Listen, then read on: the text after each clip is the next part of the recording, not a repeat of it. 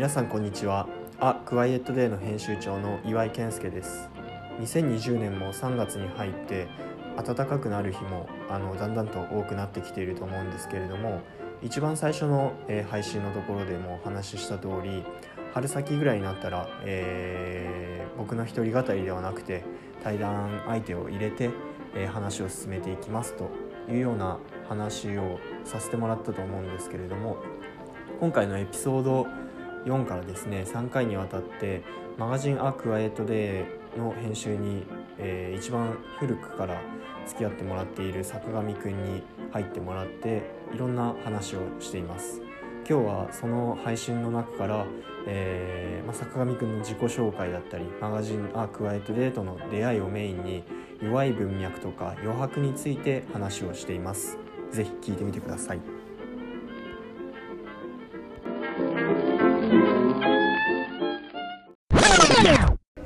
今日はですねあのこれから一緒にこのクワイエットレディをやっていこうと思っているゲストというか、えーチームのメンバーをに来てもらいました坂上くんですこんにちは、こんにちは。皆さんこんにちは。坂上です。どうもよろしくお願いしますよろしくお願いします。坂上くんはもうあのクワイエットデーを作ってきたえっ、と当初もううん。何,、何年ぐらいだろう。何年？四年？4年前ぐらいからうん。ずっと一緒にはい。やってきてもらっているはい。メンバーの一人で、はい。ね、最初は僕がその、まあ、青山ファーマーズマーケットのチームと一緒にやってたマーケットで出店したところに来てたお客さんで、そうそうですね。ねナンパされましたね。そうナンパした感じで、一番最初えっ、と国連大学の前にコミューンで、そうですね表参道そうのコミューンで。スウェーデンフェスがある。そう。そうそうそう。スウェーデンのなんか文化にフォーカスしたやつで、そう。で僕が企画してあのやってで自分も出店者として立ってたところにたまたま来てくそうです。れて、で僕は完全に普通の出店者だと思って 話しかけたらまあ年も近かったし、ね僕の地元が長野県の松本なんですけどまあ岩井さんの生まれが上田っていうのもあってうんでその時は某そうね某某通信会社の大手の会社でうん働きながらってて。なんか北欧で買い付けてきたものを売ってて、なんだ面白そうな人だなっていうのがあって、でその後に国連大学でマーケットを始めた時にもうずっと来てくれて。そうですね。その時も全然出店者だと思うんですよ普通の。だってあの声企画してますとかね書いてないから、うん全く。だからす面白い出店者だなっていう感じででその時にえっ、とクワイエットデーを作ってたんだよ。え売ってたあそうそう売ってた。ね俺が売ってたんだよ、うん。ユートピアの次の。ユートピアの次が、もうそのマーケットと合わせてうんうん。初めて出版して、で俺その時に質問したの今でも覚えてるんだけど、ん。岩井さんって何伝えたいんですかって言ったら、ん。いやこれだよって言われて俺あクワイエットデーが読めなくて。あった気がする。そう。あった気がする。なんかなななんですかねみたいな。何を伝えたいのあれでしょ？あの単語が読めなかった。そう単語が読めなくてクワイエットが全然分からなかった。なんかね結構来てくれたのが午後ぐらいだった気がするね。終わりぐらいな感じ。なんかうん夕方ぐらいだった気がしてて。もうその時ねあの分かると思うけどヘロヘロなんで、まあそうそうだよね。してうん。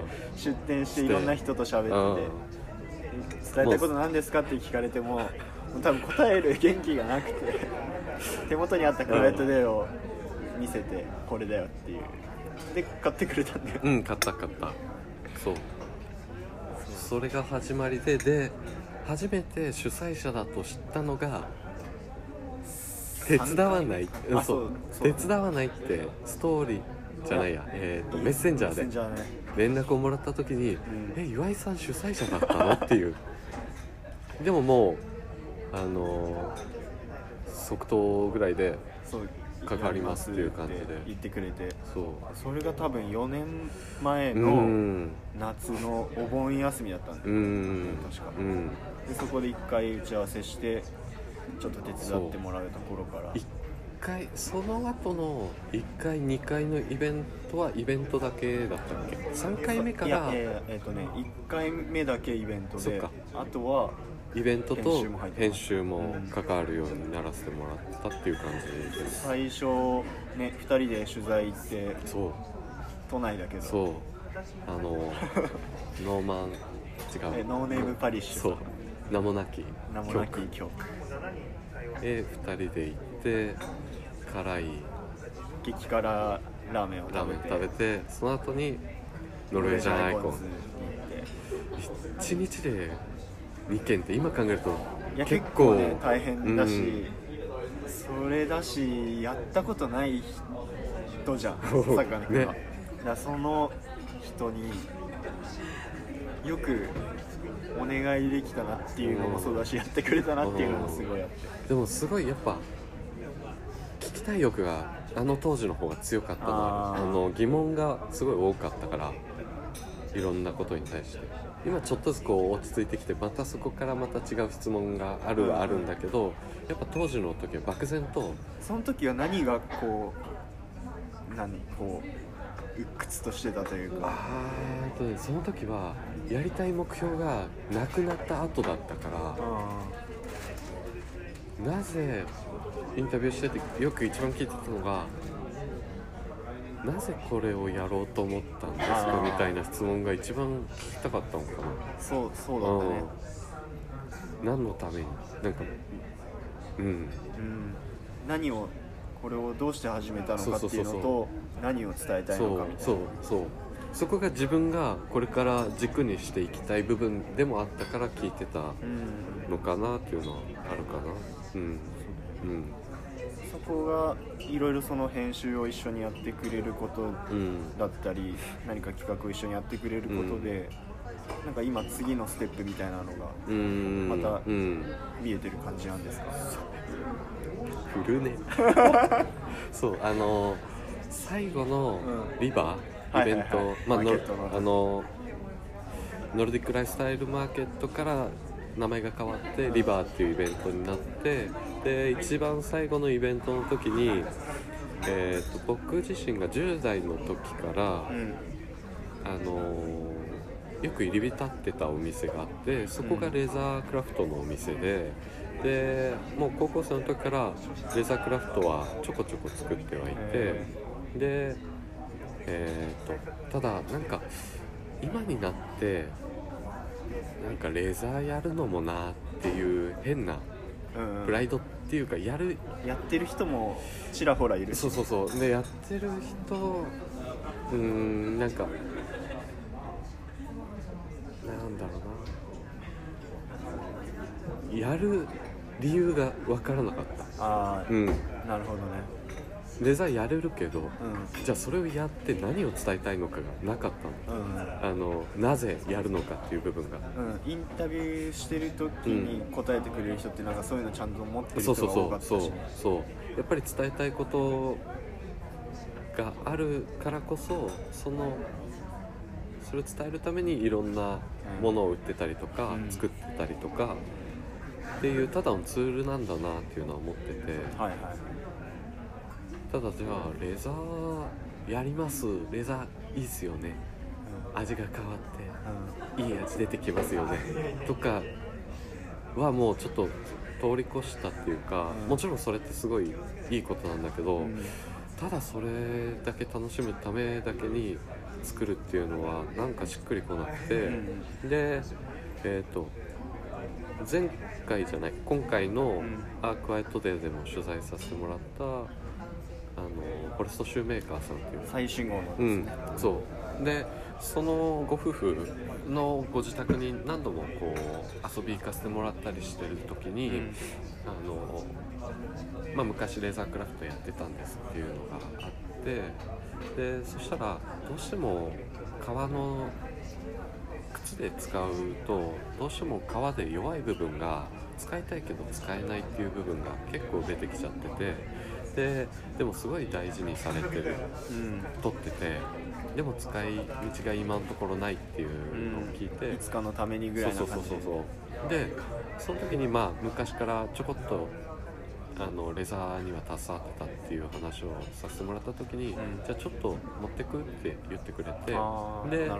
そうそれをもらってで一番最初に MacBook ケースを作ったんですよ、それは自分のうんため、もう自分が欲しいがために。あで作って。あそうだよね。最初の あのマーケットとかのさ、打ち合わせの時にさ、マック持ってなくてさディスられて。すげえなんかやりづらそうにしてたのはすごい覚えてる。当時一番低スペックなサーフェス だからもう何も見えないしでみんな Mac でこカチカチうカチカチ。カチカチこういい感じでやってて Mac いいなーってずっと言っててみんでなから。マック買ったんだよそうね Mac を買ってでその Mac を入れるためのレザーケースを作ろうと思ってあで作ってでまあその高校の時からずっとお世話になってるレザークラフトの人にその話をしたら、ーそれなんかうまく回せたら面白いんじゃないって言われて、はいはいはでさまあその一言をいただい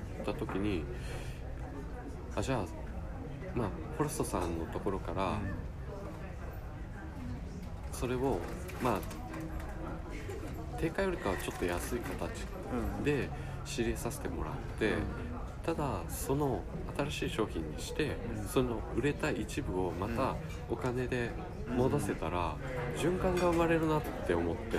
使われてないものをまた価値にして。そうそうそうそう。でまたそれでお金が発生したのをまた戻すことによってみんなウィンウィンになれるし、うん。循環。一個の経済になってそうそうそう。ほんとちっちゃいけど。であそれだったらやる意味あるなって思って、うんうん。でスタートさせてたのが僕が今、まあ、ちょこちょこやってるブランドで。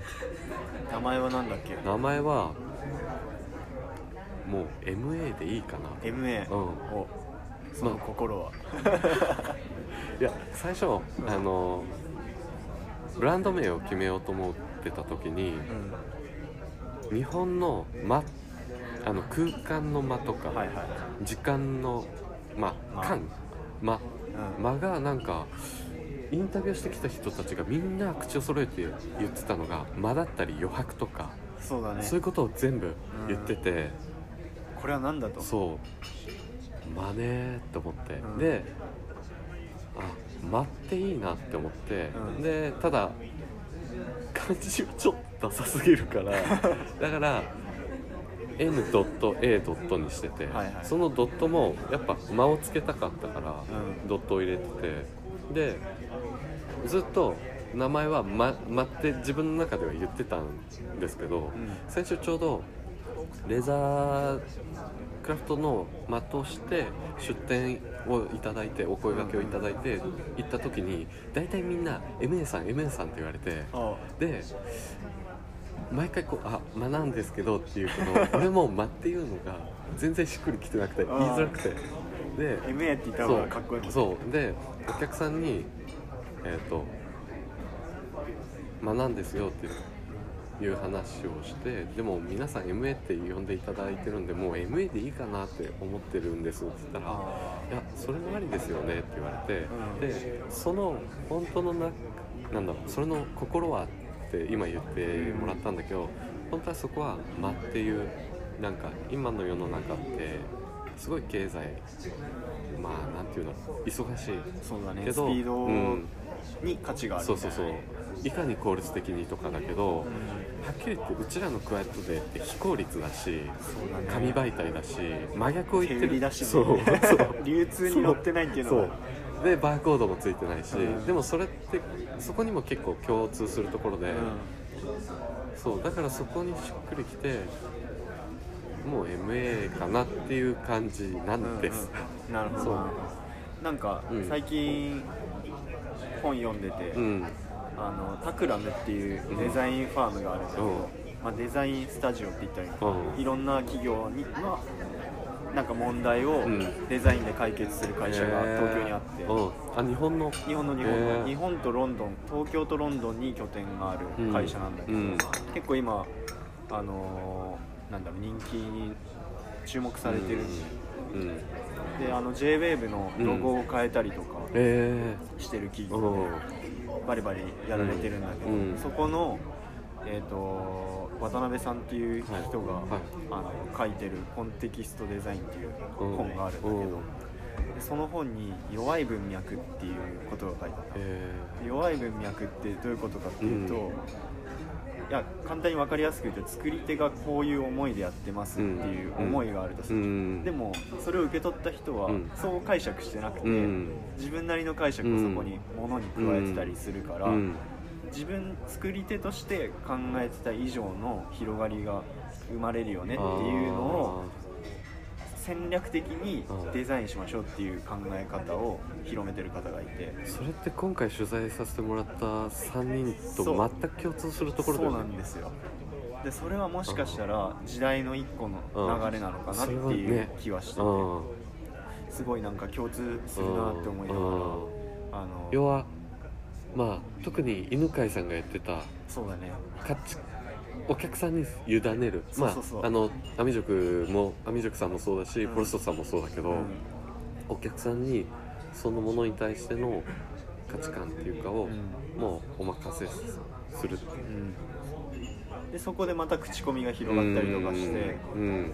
なんだろう。ちょっとコミュニティっぽくもなるし、うん。でもそれは作られたコミュニティではなくて、うん。自然と。自然発生でコントロールできない、うんコミュニティになってるのがすごいいいなと、うん。今っぽいというか、うん。これからをちょっと先を行うんってるんだろうなっていう気はしてて、う。んちょっと前までは多分伝えるとかなぜやってるのかっていうのが明確さがそうだね。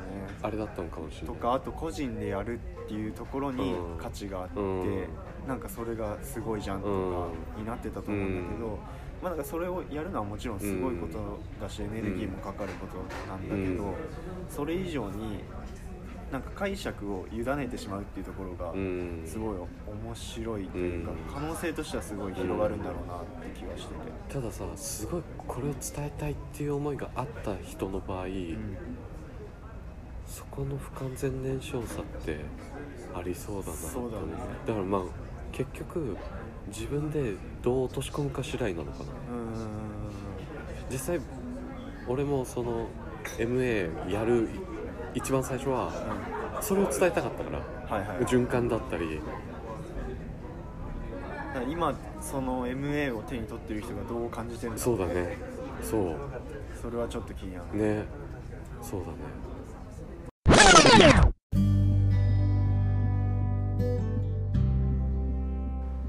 いかがでしたでしょうか？ quiet radio では皆様からのメッセージやリクエストをお待ちしております。ぜひツイッターでご連絡ください。ツイッターのアカウントはアットマーク quiet アンダーバー radio。アットマーク quiet アンダーバーレディオです。次回の配信もお楽しみに。それでは皆さんごきげんよう。